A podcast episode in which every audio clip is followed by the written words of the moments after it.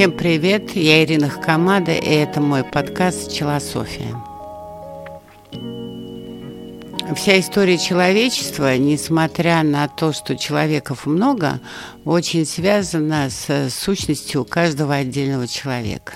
Еще раз повторяю и цитирую Спинозу, который определял э, human being э, как э, Homo sapiens, как недочеловека. Почему недочеловека? Потому что в нем борются одновременно две вещи. С одной стороны, он из себя представляет э, животного, биологического со своим телом и со своим инстинктом э, экспансии, завоевывания территорий и э, с главным лозунгом «победит сильнейший». Если вы посмотрите на природу, то между самцами все время идет борьба за новые территории, потом территория охраняется, если кто-то нарушает, начинается борьба и так далее. И слабого животного оставляют, а побеждает только сильный. С другой стороны, в человечестве в силу самоосознания существует такое понятие и ценность, как любовь. Любовь не только к своему партнеру, а любовь к Богу, любовь э, к цивилизации, любовь к природе, к родителям и так далее. Любовь к своим детям.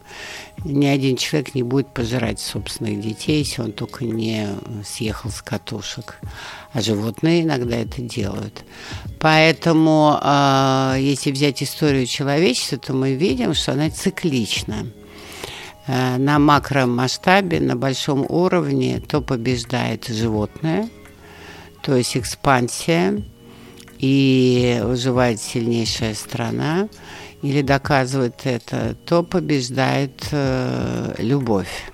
Ну, возьмем пример Европы. Вначале была страшная Вторая мировая война, которую начал Гитлер.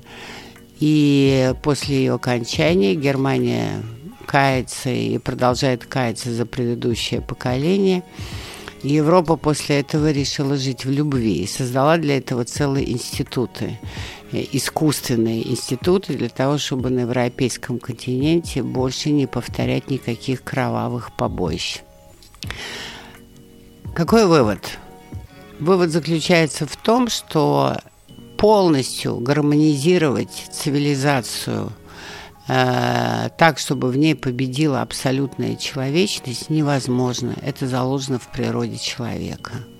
Именно поэтому пасторы разных религиозных конфессий, от буддизма, христианства и так далее, честные монахи пытаются нести это добро, каждый э, своим способом, делая то, что он может, но понимая, что дьявол существует только потому, что есть Бог – а Бог существует, потому что есть дьявол.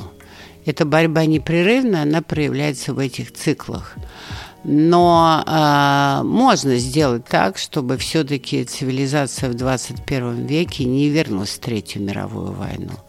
Но для этого нужны международные, более интересные и профессиональные институты, которые искусственно будут поддерживать общецивилизационную любовь как ценность. Пока что современные институты с этим не справляются. Там слишком много бюрократов, там слишком много процедур и слишком мало энергии.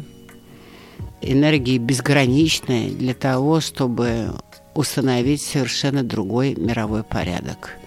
Это старый кризис институтов, который сильно не проявлялся. Он проявлялся невозможностью решить некоторые межрегиональные конфликты, и теперь мы это видим э, в сегодняшней ситуации. Так что вот так как-то. Цикличность. Поэтому что нам остается? Нам остается только сделать так, чтобы внутри нас, внутри каждого из нас все-таки преобладала любовь, несмотря ни на что. Понятно, что быть сильнейшим и быть э, в экспансии на рынке и уничтожить этот животный инстинкт невозможно. Главное все-таки, чтобы преобладал. Если каждый об этом задумается, может быть, не сверху, а снизу пойдет другая волна, и, может быть, цикл э, агрессивный закончится, а цикл мирный будет длиться подольше.